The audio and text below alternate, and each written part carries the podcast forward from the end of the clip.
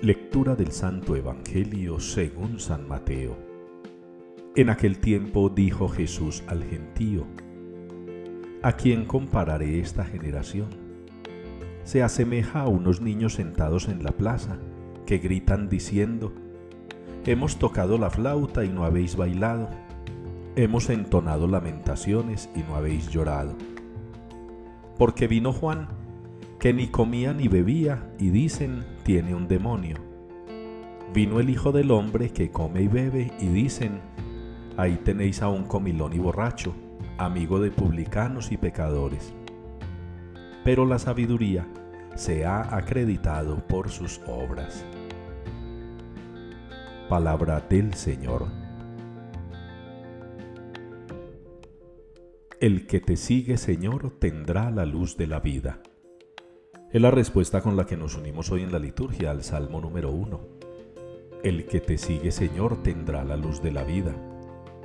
Esa luz de la vida que, como se los reflexionaba ayer, pudo haber iluminado la vida de Adán y de Eva, pudo haber iluminado la existencia de nuestros primeros padres, que no quisieron acogerse a esa luz, que se dejaron llevar por la tentación de la tiniebla, de la penumbra, del maligno se dejaron apartar del querer de Dios, de lo que la voluntad divina les había pedido.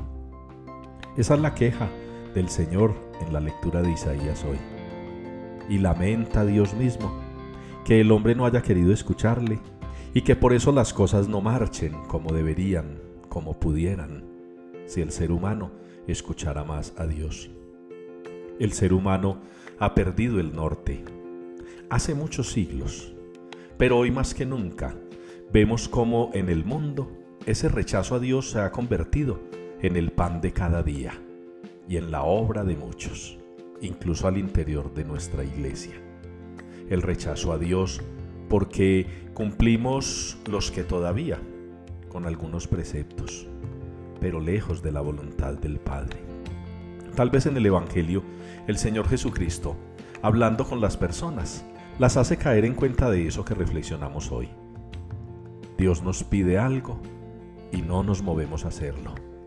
Nosotros le pedimos algo a Dios y nos envalentonamos con Él porque decimos que no nos escucha, no nos atiende, porque no nos oye. Y yo me pregunto, en un atrevimiento teológico y filosófico, ¿podremos ser tan descarados de exigirle a Dios que nos escuche cuando a nosotros mismos a veces nos da la gana de escucharlo a Él. Qué bueno que cada uno de nosotros sienta hoy una necesidad muy grande de meditar acerca de lo que significa escuchar al Señor, de lo que significa atender a su llamado, de lo que significa dejarse guiar por Él.